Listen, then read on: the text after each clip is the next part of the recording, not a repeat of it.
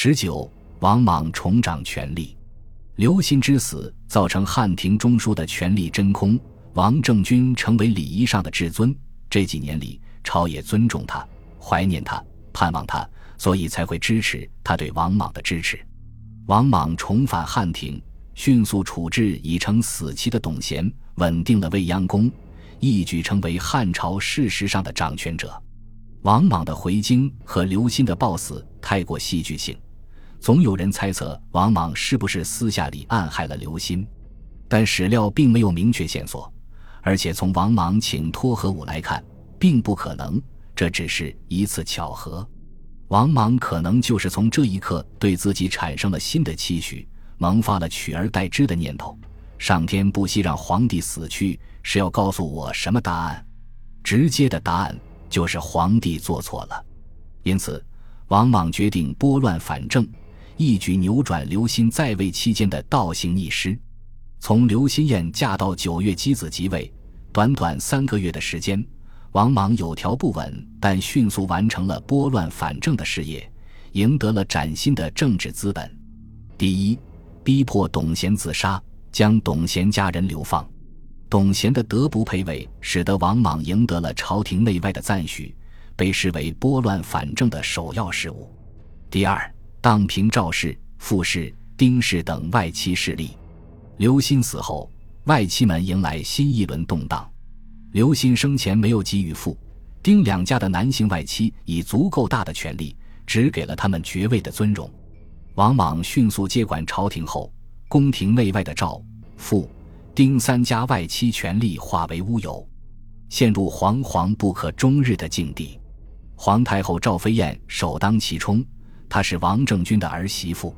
汉成帝期间，赵飞燕与王政君还谈不上是政敌，但汉哀帝对赵氏家族又拉又打，将赵飞燕的兄弟从列侯废为庶人，并流放到辽西，同时尊赵飞燕为皇太后，使得赵飞燕不得不站在皇帝和父丁一边，成了王氏家族的敌人。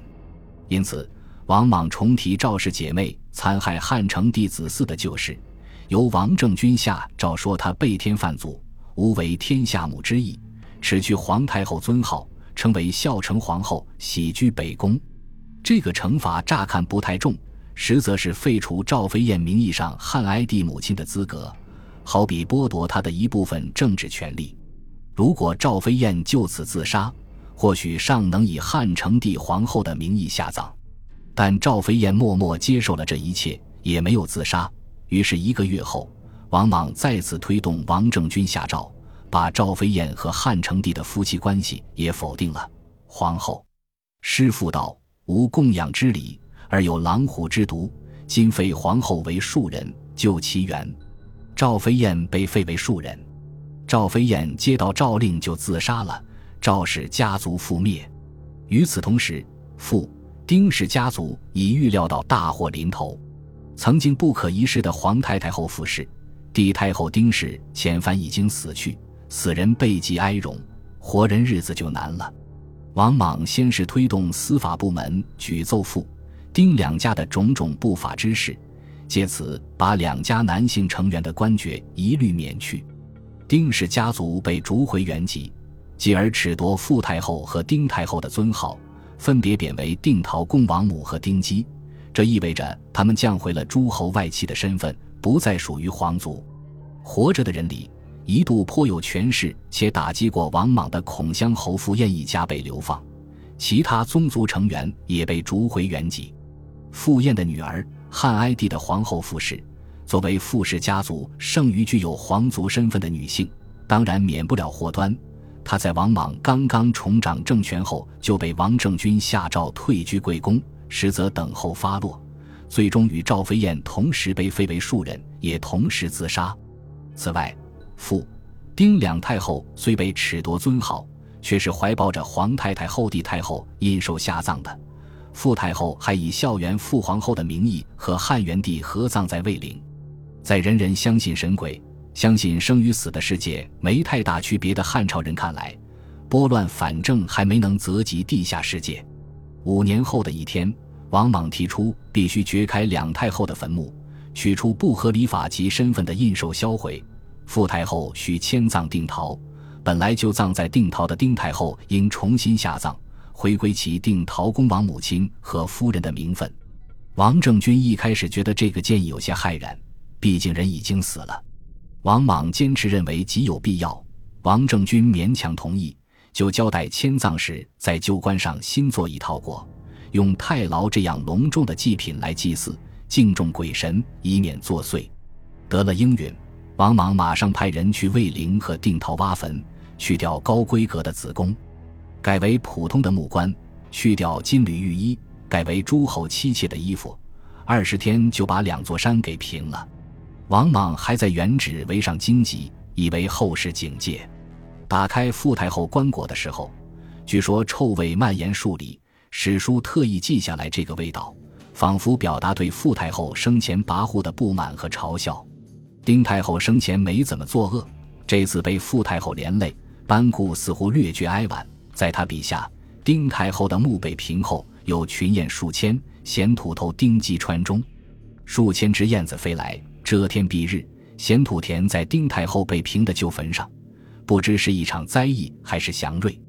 父丁两家彻底败落，硕国仅存的是前任大司马，曾经回护过王莽，且被傅太后和汉哀帝都不太信任的高武侯傅喜。王莽对待傅喜，犹如昔年汉哀帝对待赵飞燕，一面打击其家族。一面宽恕其本人，王莽对傅喜的评价是：岁寒，然后知松柏之后凋也。当时傅喜还在封国，王莽将他召回长安，赐以特进奉朝请，也就是给予列席中央廷议的待遇。董贤的旧居被赏赐给傅喜居住，更具有拨乱反正的味道。从王莽对傅喜的称赞不难看出，他的褒扬固然有惺惺作态之处。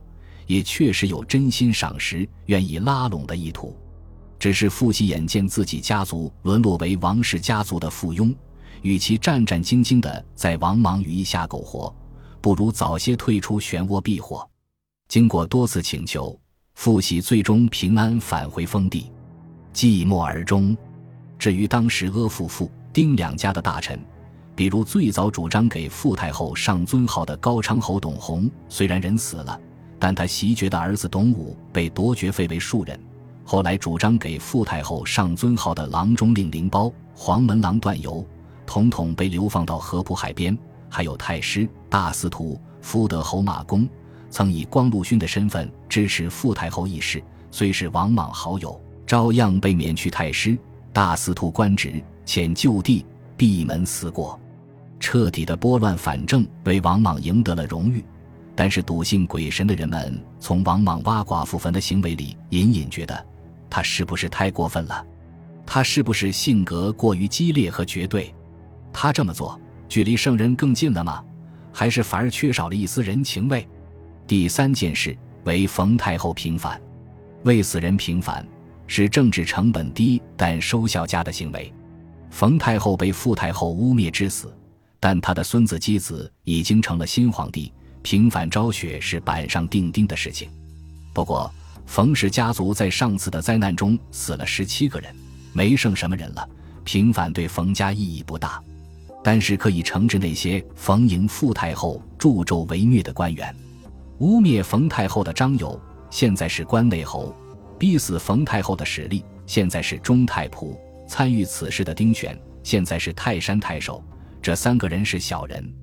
而著名的贤能之臣吴江龙，因为当时担任冀州牧，对辖内的中山国有监察之权，所以伊利在上报案件时署了名，也在被惩治之列。他们全部被免官，流放河浦。班固曾交代过吴江龙和王莽的一段隐情：王莽少时，目与龙交，龙不甚富。意思是说，王莽因为早年吴江龙对他不甚热络。所以现在公报私仇，这种细腻绵密却乎是王莽的性格。但与王莽关系深厚的马公也被王莽合奏，说明吴江龙之事未必如班固的诛心。在冯太后一案上，吴江龙身为周牧，号称贤臣，却从未如孙宝、唐林那般仗义直言，说起来难辞其咎。事实上，对自己的亲人、熟人。处置起来一样毫不手软，才是王莽赢得荣誉的常见手法。何况他人？值得一提的是，姬子的母亲魏后虽然被王莽和王政君责令不得至长安，但在为冯太后平反的过程中，魏氏与王氏家族逐渐熟悉。王莽的儿子王宇与魏后的兄弟，也就是姬子的舅舅魏宝交好，两人书信不断，宛如蜜月期。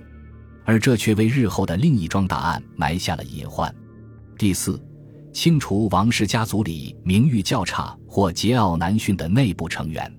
洪阳侯王立是当年声名赫赫的武侯之一，不过他在王政君的几个兄弟里资质最差，行为毫不检点，抢占民田，奢侈糜烂，贪财苛酷，不一而足。